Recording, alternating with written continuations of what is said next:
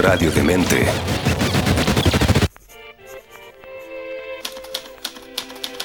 Leer, escuchar, ver, compartir, dialogar, debatir, construir. Todas y cada una de estas acciones depende de muchos, tantos factores. Y para descubrirlos, Antonella Esteves se reúne con diversos creadores y artistas para aclarar estos puntos en Cuestión de Gustos en radiodemente.cl. Proyecto financiado por el Fondo del Libro y la Lectura. Convocatoria 2021. Muy buenas tardes, eh, días o noches, dependiendo de la hora que escuchen este programa. Les damos la bienvenida a una nueva edición de Cuestión de Gustos. Esta vez eh, para hablar de libros, de feminismos, de investigaciones, varias también de podcast, ¿ah? porque vamos a ver qué, qué, relación tiene que ver eso con, con esto. Estamos con Carmen Gloria López, periodista, guionista, escritora autora de varias novelas, Fugitiva, La venganza de las cautivas y Cómo sujetar mi alma para que no roce con la tuya, que está acá y es de verdad una belleza de libro que también comentaremos. Eh, responsable del podcast Género, que es el origen de este libro, que es su más reciente libro, que se llama Ojos que no ven, pero además Carmen eh, Gloria es eh, guionista, eh, investigadora, es académica, así que tenemos 1500 cosas que conversar con ella. Carmen Gloria, muy bienvenida, ¿cómo estás? Bien, muchas gracias. Gracias por la presentación.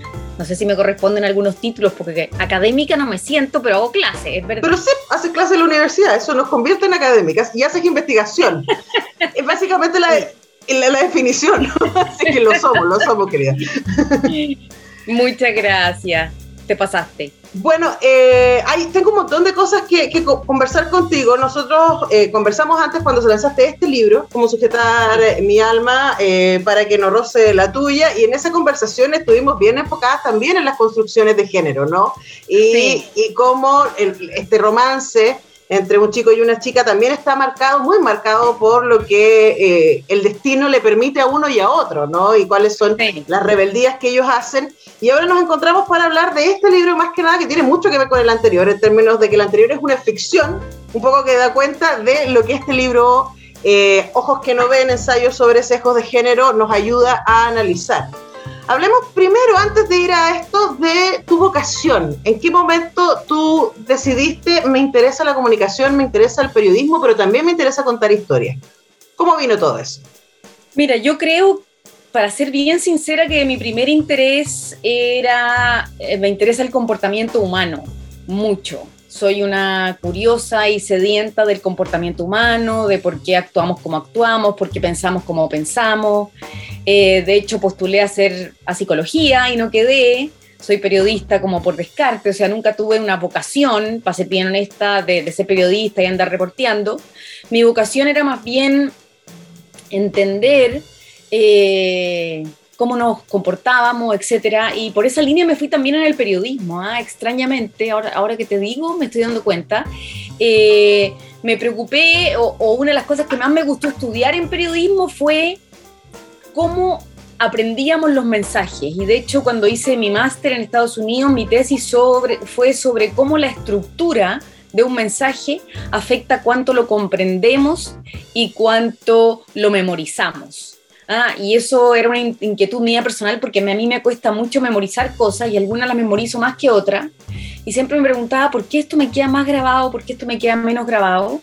Y hice un estudio, de hecho, en, mi máster de eso, de, estructurar una noticia de distintas maneras y ver cómo la gente la aprendía mejor. Entonces, en el fondo, el tema como de la psicología cognitiva, eh, creo, que, creo que sí hay un hilo común entre los guiones, las series, eh, la, la, podcast y todo, es mi interés por el comportamiento humano uh -huh. y por cómo funcionan nuestro, nuestra mente, nuestras emociones, etc. Eh, y eso se cruzó de, para mi gusto, para pa mi mucho gusto, en algún minuto con la posibilidad de otra pasión mía, que era ya más específico dentro de esto, es por qué los hombres y las mujeres eh, se portan de maneras diferentes y cuánto de ese comportamiento distinto es cultural y cuánto de eso era biológico. Eh, y entonces yo creo que esas pasiones están en mis podcasts están de alguna manera en mis novelas también. Eh, yo creo que la ficción y la literatura tienen mucho que ver con la psicología. Y creo que también están, por supuesto que están en este último libro, Ojos que no ven. Bueno, de hecho, el primer capítulo de Ojos que no ven está muy dedicado a cómo nosotros construimos eh, nuestros relatos a partir de cómo los relatos nos han construido a nosotros. Eh, y quería preguntarte, porque pensaba en eso mientras te leía, teniendo muy consciente de lo mucho que me gustó tu novela anterior, eh, ¿cómo, hace, ¿cómo uno escribe ficción cuando sabe exactamente que eso es lo que pasa con la ficción? Cuando sabes que cuando construyes una ficción también estás de alguna manera poniendo modelos de comportamiento, expectativas, ¿cierto? Dictando eh, o aportando más bien a, estos imaginarios que tenemos respecto al género. Uy, es muy buena pregunta. Eh, yo creo que son, mira, escribir Ojos que no ven para mí fue un proceso muy distinto a mis novelas. Siento que en Ojos que no ven retomé más bien a la periodista eh, es un trabajo mucho más racional e investigativo. Eh, en mis novelas ha sido un proceso como casi más inconsciente. Yo de verdad siento estos personajes, de alguna manera se meten en mi cabeza y luego los sigo. Y no me pregunto si estoy transmitiendo un buen modelo de mujer o un buen modelo de, de hombre. De hecho, en La venganza de las cautivas hay un coro de personajes, mujeres muy distintas unas de otras, eh, ni una de ellas perfecta. Eh, entonces, en ese sentido, mis novelas no tienen un afán como de, de instalación de conciencia de género, lo reconozco, no, no lo hago desde ahí. Quizás la única parte que tienen de conciencia de género es que siento que agrego al ambiente ecológico literario historias de mujeres escritas por una mujer. Y siento que hay poco de eso y de alguna manera siento que se hace como un, un equilibrio tipo, tipo, siempre he sentido que es un equilibrio como ecológico, ¿no? De, de, energías, de historias que nos rodean, que tengan voces más diversas. Pero, pero en mi novela el proceso es mucho más inconsciente, eh, mucho menos racional, mucho más arrancado. De hecho, como tú sabes, en la última novela, yo creo que Ana Ana ha reprimido su femenino, eh, Ana le ha, tomado susto a, lo femenino mezclado con, por mucho tiempo. También, tuvimos ese relato con la histeria y con la locura. Eh, me recordó una frase, creo que de Natalia Ginsburg, que dijo: Quiero escribir como hombre en un minuto.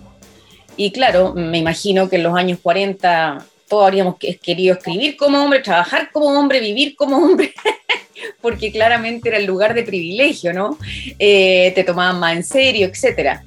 Em, entonces, nada, pero no sé si contesté la pregunta, pero, pero son como relatos que pasan por partes muy distintas mías. Yo te diría que Ojos que no ven lo escribí más con la cabeza y Cómo sujetar mi alma para que no roce la tuya lo escribí más con la guata.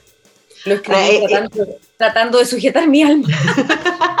Ahora, es interesante porque eh, uno no puede, o sea, la creación viene desde quién uno es, ¿no? Entonces, como todas estas reflexiones tuyas respecto al género, eh, que me imagino vienen mucho antes de los podcasts y vienen mucho antes de este libro que reúne ese, trabajo de investigación que hiciste en los podcasts, eh, te acompaña. Entonces también es muy interesante ver que los protagonistas de tu novela igual tensionan los los mandatos están sin duda bajo los mandatos y están tensionados todo el rato por esos mandatos y por si me entrego a esto voy a perder esto otro y yo quiero esto otro, porque la única manera, en el caso para que la gente no se pierda, ¿no? En este caso es una violinista que tiene en la, novela Cómo sujetar mi alma para que no roce la tuya, es una violinista que se enamora pero le da mucho miedo entregarse a ese amor porque ella siente que la única manera de entregarse es perderse. Eh, y, y, eso, por supuesto, es muy mandato femenino y ella no quiere ser eso, porque ya ha visto lo que sucede cuando eso pasa. Eh, entonces, ahí, aunque sea desde tu inconsciente, igual está apareciendo, ¿no? No podemos evitar que aparezca. Tienes razón, claro, y cuando tú me lo dices, yo te encuentro razón, pero es divertido porque ni siquiera sé si yo lo pensé antes. ¿ah? Pero, no lo pensaste? no lo pensé, pero, salió, salió y, claro, eh, y se percibe así. Yo creo que, claro, pasa eso. Eh, seguramente Ana tiene mucho discurso de lo que se está llamando ahora amor romántico, que no sé si me gusta mucho el nombre porque yo soy muy romántica, entonces ¿Mm? no me gusta ninguna en el amor romántico, pero el amor más bien tóxico le voy a decir, que es que requiere que cualquiera de las dos personas se pierda, ¿no? ¿Mm? En vez de en vez de crecer como columnas que pueden estar juntas pero paralela, como decía Jalil Gibran, creo que era. Mm. Bueno, vamos, vamos a volver sobre mandatos, amor romántico, tóxico y otras cosas. Eh, además, porque esta es una semana muy interesante para hablar de todas esas cosas eh, por, la contingencia, ¿no? Continuamos haciendo eh, cuestión de gustos con la periodista y escritora y guionista Carmen Gloria López. y Carmen Gloria, a propósito de Amárrame, ¿no? A mí me ha tocado entrevistar muchas cantautoras feministas y hemos hablado mucho de cómo se escribe canciones de amor desde el feminismo, ¿no? Pensando que venimos desde lo que hablamos antes, de, esta idea de amor que significa que está vinculado con la pertenencia, que está vinculado con dos se hacen uno y pierden sus propias identidades, ¿cierto? Etcétera.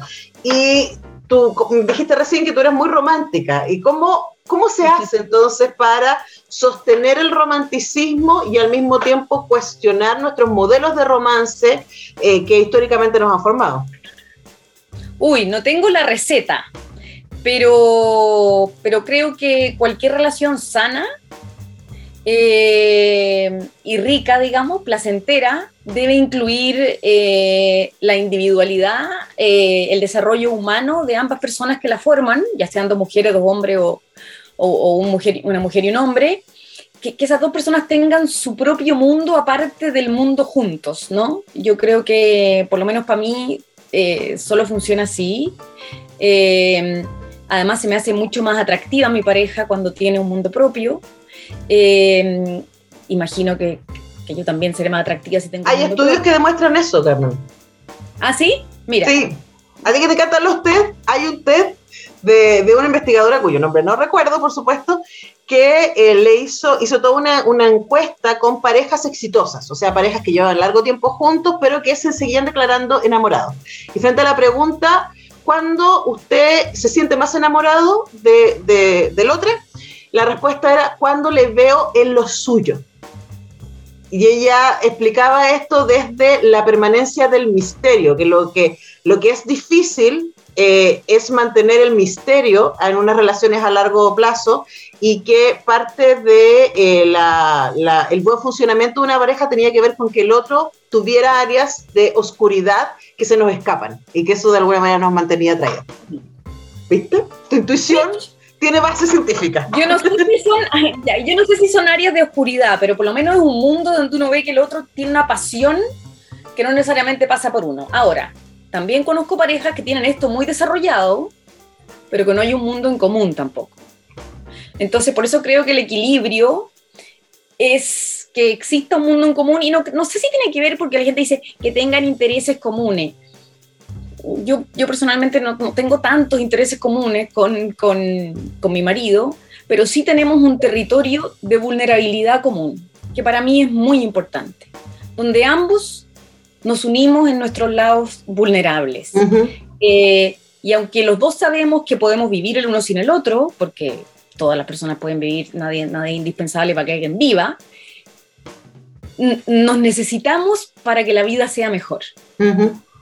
Eh, y, en ese territorio eh, nos regaloneamos, nos juntamos y nos unimos. Entonces, y, y, somos más felices. Y yo me siento que soy una persona más feliz y estoy con él y siento que él además me desafía a, desarrollar mis capacidades. Eh, entonces, entonces ahí yo veo el romance, ¿no? El romance lo veo como en la intersección de dos mundos que aunque pueden vivir independientes, eh, viven con más luz si se intersectan en un pedacito.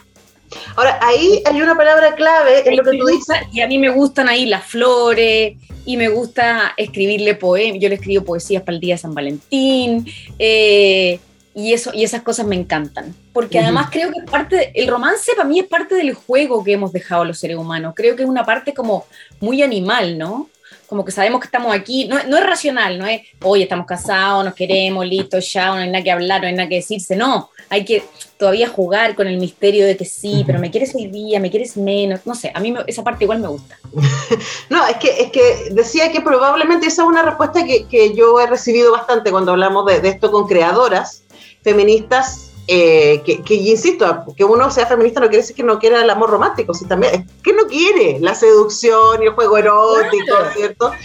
Pero yo creo que ahí aparece una palabra que tú dijiste que es clave, que tiene que ver con, puedo vivir sin esta persona, pero luego escojo acercarme, ¿no? Y ahí aparece algo de lo que tú hablas en el libro, que tiene que, en Ojos que no ven, ensayos sobre los sesgos de género, que tienen que ver con los mandatos y con que a las mujeres se nos ha dicho que solo vivimos en pos de, ¿cierto? Y que somos más enteras cuando somos madres y cuando somos esposas, eh, y por lo tanto se potencia más nuestra identidad desde ese lugar que desde... Eh, el destino propio, el desarrollo personal, etcétera, ¿no? Entonces, pregúntate un poco qué, qué, es lo que has aprendido en tus investigaciones respecto a cómo llevar ese equilibrio, bueno, en tus investigaciones y en tu vida real y creativa, ¿no? A llevar esos equilibrios.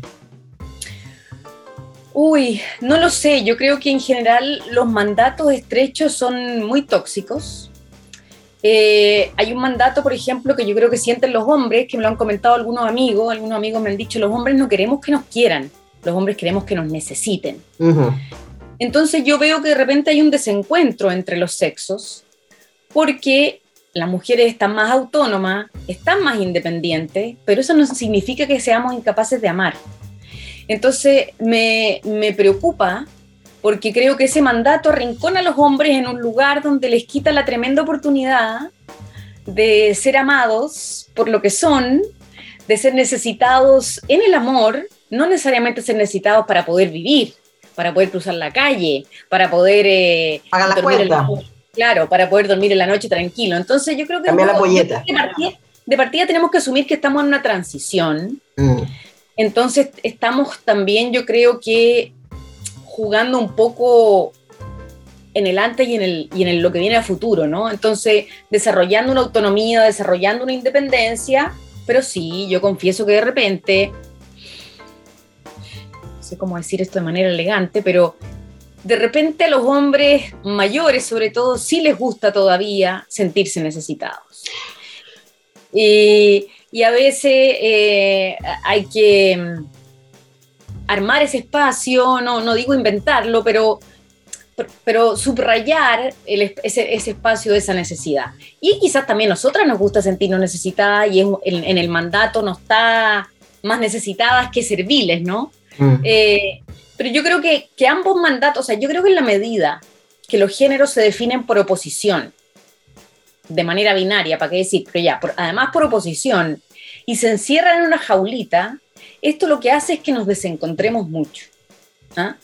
Entonces, si uno piensa en épocas de extrema definición, donde aún era más extremo y la mujer era para estar en la casa, madre, los hijos, entonces este hombre que tenía esa definición tan restringida de su mujer, de su esposa, iba a buscar las otras cosas que necesitaba donde otras mujeres.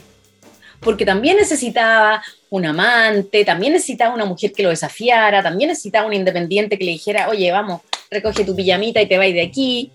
Entonces, y le impedía el mandato tener eso con su propia mujer, porque estaba en una jaulita de la cosa más pulcra, pura, y eh, tenía impedido pedir eh, eh, cosas sexuales, tenía impedido demostrar que disfrutaba la cama, etc. o desafiarlo intelectualmente. O desafiarlo intelectualmente, etc. Entonces, estamos llenos de historias de hombres que fueron a buscar esa necesidad de otro lado. Y bueno, llenos de historias de mujeres que o se tuvieron que meter a monja, o se tuvieron que quedar solteras, o se tuvieron que suicidar estando casadas, lamentablemente, para poder salir de esa jaulita, ¿no? bueno, vamos. Que les cortaba las alas. Bueno, eh, ustedes pueden estar escuchando este programa en cualquier momento, pero eh, nosotros lo estamos grabando en la semana post-Oscars, eh, Oscar 2022, que estuvo marcada por una escena que va a pasar a la historia de los Oscars y a la historia probablemente del espectáculo por ser un espectáculo en vivo visto por millones de personas, en donde el humorista Chris Rock eh, tiró un chiste muy desafortunado eh, como suelen ser los chistes en los Oscars, digámoslo, que tienden a ser bastante ácidos, bastante eh, poco, poco amables con, con, con, la gente, mucha burla. Eh, y el em, actor y luego ganador de los Power Smith se levanta frente a este chiste que estaba aludiendo a su señora y le pega una cachetada a Chris Rock y luego se sienta y le grita desde el asiento que no se meta con su esposa. Y luego cuando todo el mundo queda muy desencajado, no sé si te pasó a ti, Carmen Gloria, que era como, ¿esto está pasando? Era como... yo, primero pensé, dije, que, que, es show esta cuestión. Claro, Pero cuando, cuando lo escuché gritar y lo escuché decir un garabato, ahí dije, ups, no es show. No, porque sabemos que los Oscars no se pueden decir garabato, entonces era como, wow, ok. Luego, no sé si te pasó, pero yo dije, ok, voy a esperar qué pasa, porque sospechábamos que iba a ganar, porque los Oscars, en este medida en particular, sabíamos que Will Smith tenía, corría con mucha ventaja, porque además era el único afroamericano nominado, entonces que había una cosa como de que los Oscars no iban a querer ser tan blancos, etcétera. Entonces sospechábamos que iba a ganar, efectivamente ganó, se subió a recibir el premio y no sé si te pasó, pero yo esperaba que pidiera disculpas, porque se había pasado de madre, porque había sido una reacción. Y un poco pidió, pero como, como, como raras todavía. Eran raras las disculpas, y eso también es un rasgo muy masculino, porque al mismo tiempo pidió disculpas por eh, la escena, pero no le pidió disculpas a Chris Rock, eso lo hizo el día siguiente en su Instagram, pero más bien justificó lo que había hecho en pos del amor y la protección. Eh, y ahí, no sé si te pasó, pero es como yo lo miré, bueno, de hecho lo tuiteé, ¿no? Y fue como rasgos clásicos de la masculinidad tóxica, eh, en términos de esa masculinidad que enfrenta, esta es mi propuesta, y ahí lo podemos conversar, Capa Gloria, enfrenta em, una idea de que yo tengo que defender lo mío y que frente a una burla, el diálogo no es una opción, la opción es ir inmediatamente a eh, soltar ira y fuerza que es algo que los hombres han sido entrenados para aquello, ¿no? Y no sé si te pasó que esta semana ha sido muy interesante para un poco debatir respecto a estuvo bien, estuvo mal, por qué se reacciona así, es algo muy masculino, es una cosa entre hombres, qué pasó con ella, etcétera. No sé cuál es tu impresión eh, de esa escena a propósito de lo que escribiste respecto a la masculinidad.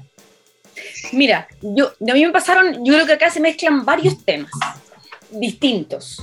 Yo veo que está el tema de la violencia en sí, eh, aceptarla o no aceptarla. Nosotros estamos en un país que la relativizó o la aceptó durante un buen rato, durante el estallido y post-estallido, como que hay una violencia del dolido que nos tenemos que bancar por haber hecho tanto daño.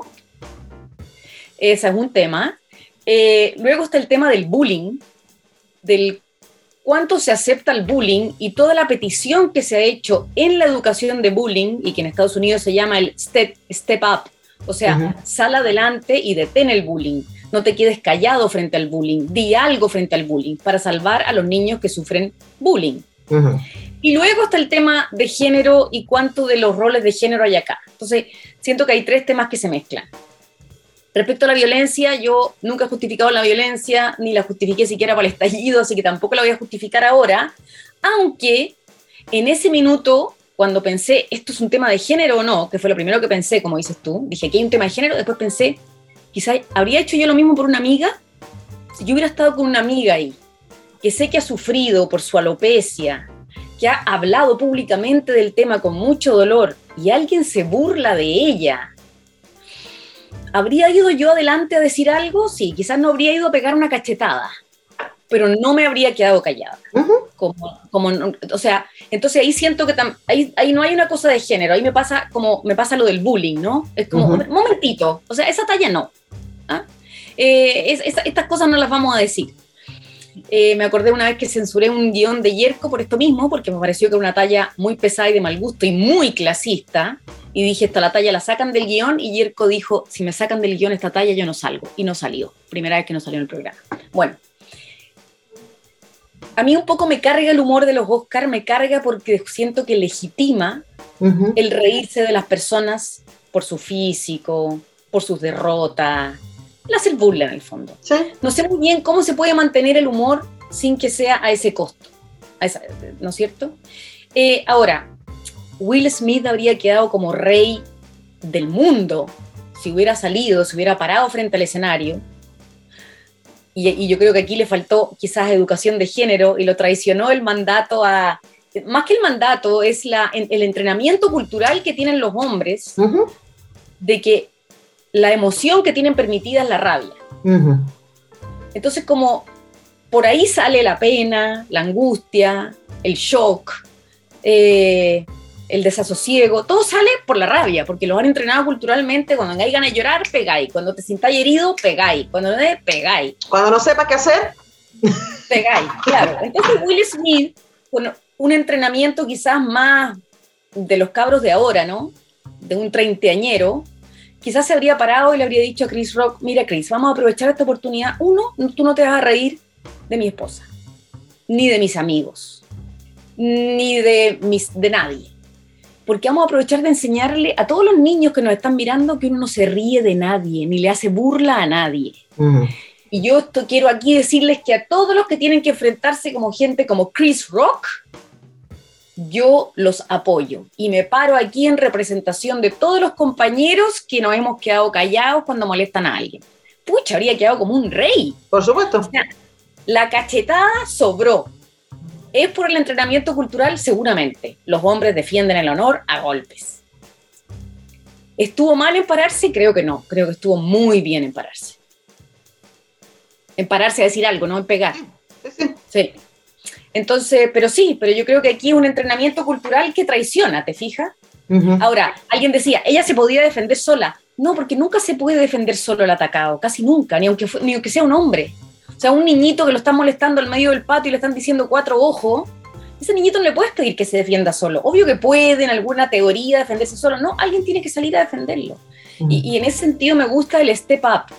También lo estamos viendo en mucha propaganda de la mujer. Una mujer sola que le están diciendo cosas cuatro gallos, no es que no sea capaz de defenderla, es que está en el minuto del acosado. Y el minuto del acosado es un minuto muy complejo, muy difícil de entender, muy traumatizante.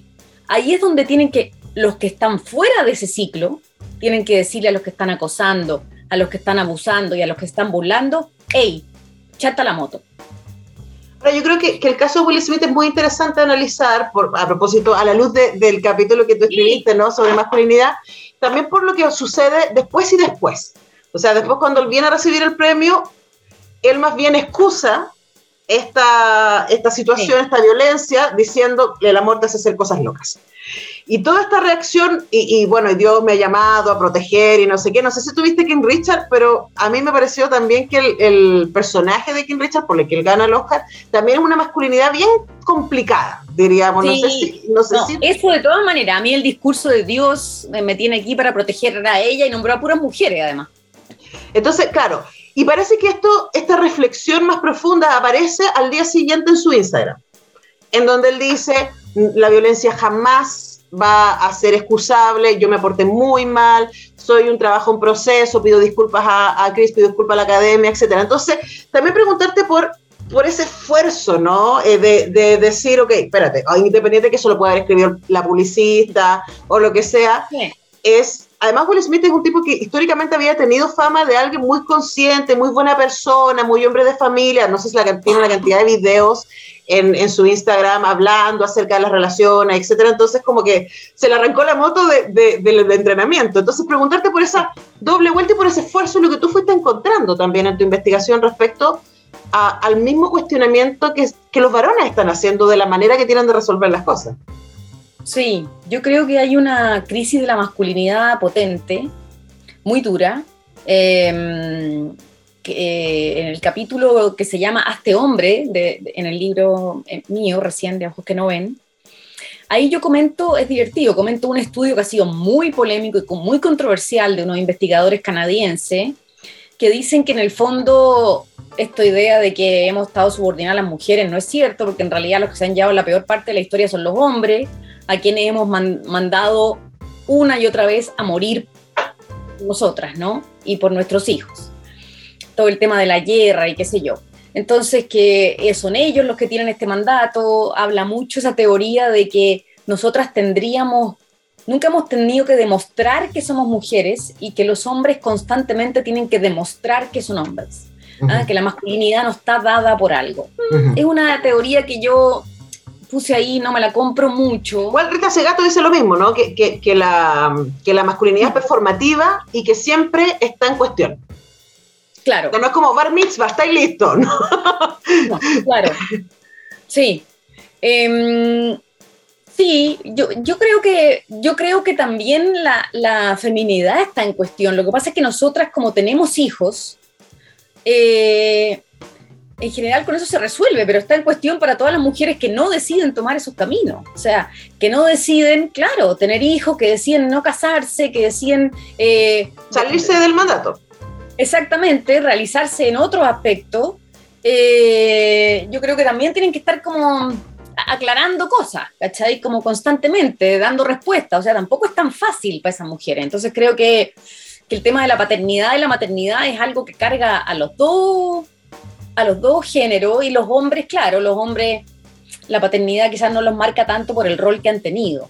Pero a mí lo que más me dio pena es el tema de la violencia. Lo que más me dio pena y lo recomiendo es un documental que se llama The Mask You Live In, que es un juego con The Masculinity, que es The Mask You Live In, donde entrevistan a los presos y tú ves que la mayoría de los hombres en las cárceles han sido bueno, víctima de sus propias decisiones, obvio, pero en gran parte estas decisiones muy formateadas por este mandato, ¿no? Donde yo no podía permitir que insultaran a alguien, entonces lo fui a matar porque insultó a mi mamá. Eh, esta sobre ejercitación de lo que hablábamos acá, de la agresividad, como la única forma de respuesta emocional que se me es permitida para no cuestionar mi ser masculino. Eh, el tema de la promiscuidad también como mi única manera de demostrar que soy heterosexual, eh, todas esas idas como a los extremos por estar en esta jaulita estrecha. Eh, presiones que yo siento en mis alumnos cuando, y también lo escribo en el, capítulo, cuando me dicen, me siento presionado por la sociedad a ser millonario, a ser poderoso, a, estar siempre con deseo sexual, a ser eh, un depredador de la naturaleza, a a, como conquistar el territorio. Ese es como el mensaje que yo recibo de lo que debería ser un hombre. ¿eh? Entonces, lo que hace sufrir a la mayoría de los hombres que obviamente no son así. Y encontré que en ese capítulo es muy interesante el test de cuando a los hombres les pregunta qué es ser un buen hombre y hacen una lista de cosas que obviamente es lo mismo que es ser una buena mujer, responsable, honesto, hacerse cargo de las decisiones. Ser una buena persona. Generoso, ser una buena persona que es distinto a, este hombre. Ya pues, sea hombrecito. Ser hombrecito ya no es ser una buena persona. Ser hombrecito es ser siempre valiente, siempre seguro, siempre dominante, siempre mandar. Yo creo que en esa definición de masculinidad tan estrecha está el germen de la violencia contra las mujeres, eh, sexual, física, psicológica, eh, y está gran parte de la depresión y el suicidio altísimo de adolescentes hombres que estamos viendo en todos los países del mundo. Eh, em, me sorprende, hay varios hombres, hay varios académicos que están preocupándose de la crisis de la masculinidad, hay cada vez más estudios, pero me sorprende que no haya un movimiento como el movimiento feminista tratando de abrirle esas ventanas a ellos. Eh, y, yo lo digo, pero creo que el movimiento feminista no se puede hacer cargo de la liberación masculina. Creo, me sorprende que no haya más hombres marchando porque, por ejemplo, la custodia de los hijos sea pareja. Porque o los permisos laborales por enfermedad de los hijos. Exacto. Que no vayan solamente ellos a la guerra. O sea, yo siempre he dicho, aquí deberían ir a la guerra todos los que tenemos hijos mayores de 20 años o los que no tenemos hijos. O sea, es mucho más lógico que vaya yo a pelear a la guerra que vaya mi hermano que tiene un cabro chico de 5 años. Me tienen que mandar a mí, obviamente. Mi hija ya es tan grande, ya si me muero aquí hay menos costo vital, ¿no? Em, pero, pero los hombres tienen que pelear por esas cosas. No entiendo por qué no están peleando por esas cosas. Pero claramente hay una crisis de la masculinidad y los hombres tienen una carga tremenda y yo soy una convencida de que cuando logremos liberarnos de todos estos sesgos que menciono en el libro, ellos van a ser grandes beneficiados. Sí, hay, hay una cosa que, que me gustaría como armar, ¿no? Y quizás eso responde. Para mí el feminismo tiene que ver con, lo he dicho muchas veces acá en el programa, de la, encontrarse darse permiso o socialmente revelarse a el mandato ser senador, de la ideología de género, que dice por cuánto tú tienes pene, tienes que ser valiente, eh, exitoso, disruptivo, eh, asertivo, agresivo, por cuánto tú tienes vagina, tienes que ser dos puntos, tierna y sensible y cuidadora, cuando todas estas características son características humanas, finalmente. ¿no? Y están repartidas en todo pero culturalmente se nos potencian unas más que otras. Y, quizás para mí la lucha profunda del feminismo tiene que ver con lograr que hombres y mujeres podamos volver a ser personas enteras. Eh, y no este, este mito de, griego de el, ser eh, que es el ser que es cortado en dos, ¿no? Y que tiene que buscar su media, media naranja. Continuamos haciendo cuestiones de gustos con eh, la periodista, guionista, escritora Carmen Gloria López. Y ahora, Carmen Gloria, em, para cerrar ya, ¿no? Nos quedan un poquitos minutos, eh, preguntarte respecto a tu aprendizaje como una mujer adulta, grande, ¿no? Haciendo esto, joven aún, por supuesto, pero haciendo este, este trabajo de investigación, porque una de las cosas que me encantó de Ojos que no ven, y además estos son temas que yo vengo enseñando hace una década más o menos, y igual aprendí un montón leyendo tu libro. Y fue como, o sea, honestamente, eso me encantó porque era como, sí, esto lo entiendo, esto yo lo he enseñado, yo, se parece a algo, pero fue como, uy, pero este estudio no lo conocía, este TED no lo he visto, está buenísimo este dato, fue como, un poco esa fue mi experiencia, ¿no? Y por supuesto, es un muy buen libro, es un muy buen libro para entender qué está pasando. O sea, si usted está medio despistado respecto, pucha, ¿por qué el movimiento feminista? ¿Qué está pasando? Que aquí, eh, de verdad, en el libro hay acercamientos de distintos lados,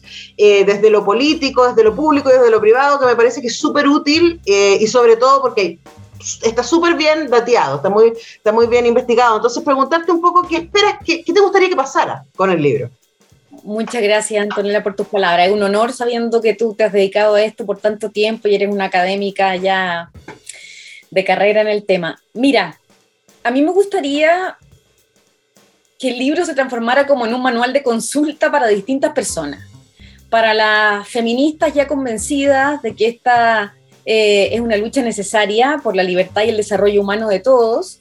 Eh, allí unos datitos para argumentar cuando te discuten cosas, numeritos, mira, tú crees que es así, pero no es así, tú crees que ya está todo bien, pero no.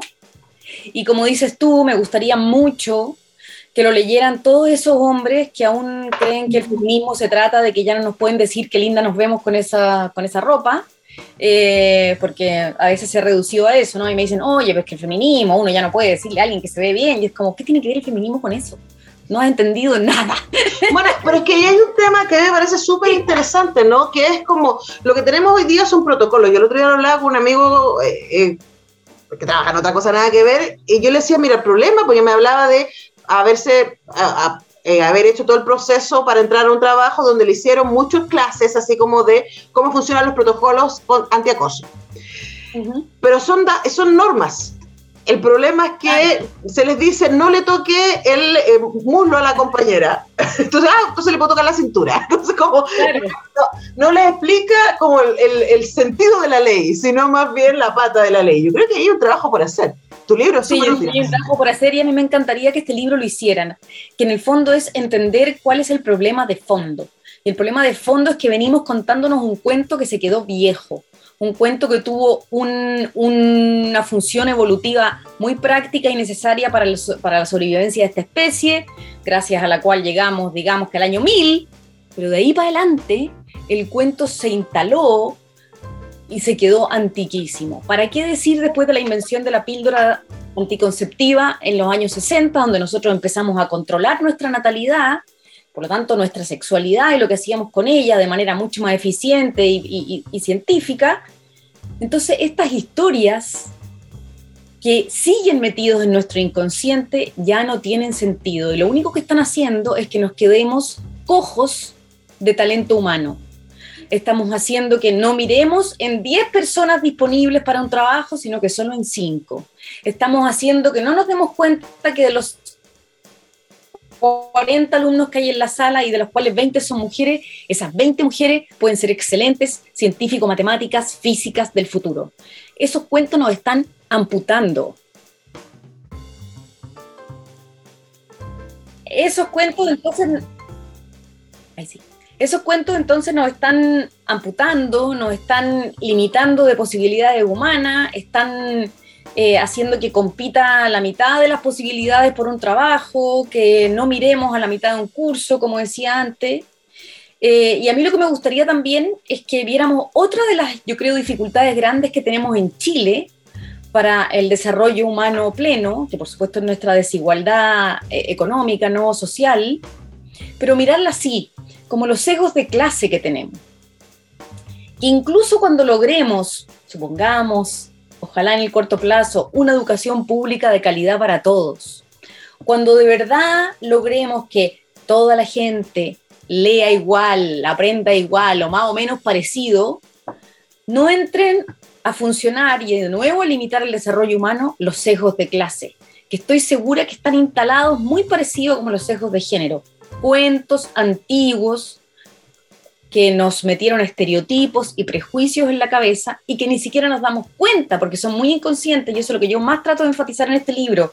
Uno cree que no piensa así y cuando lee este libro se da cuenta, chuatas, a veces sí pienso así. Hasta, hasta uno, hasta uno que es feminista de repente dice, yo he pisado estos palitos. Obvio. Obvio que los he pisado, obvio que los he pisado, si es mi entrenamiento cultural. Eh, entonces es como interesante hacerse consciente y yo creo que lo que nos queda pendiente es eso, fíjate, nuestros sesgos también de clase. Mm.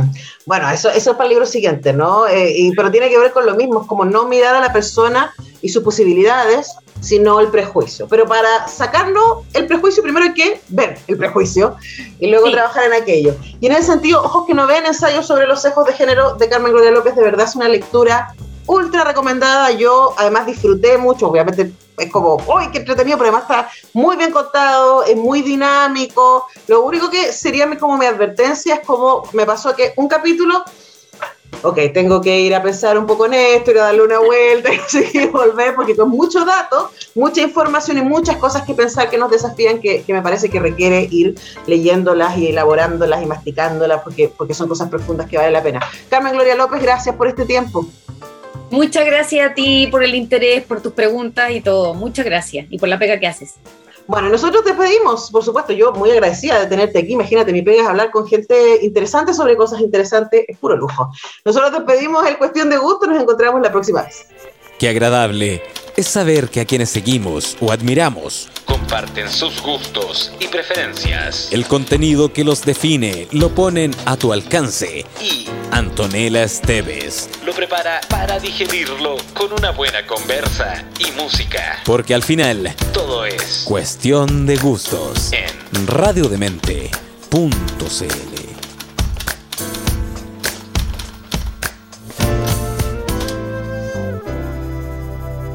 Proyecto financiado por el Fondo del Libro y la Lectura. Convocatoria 2021.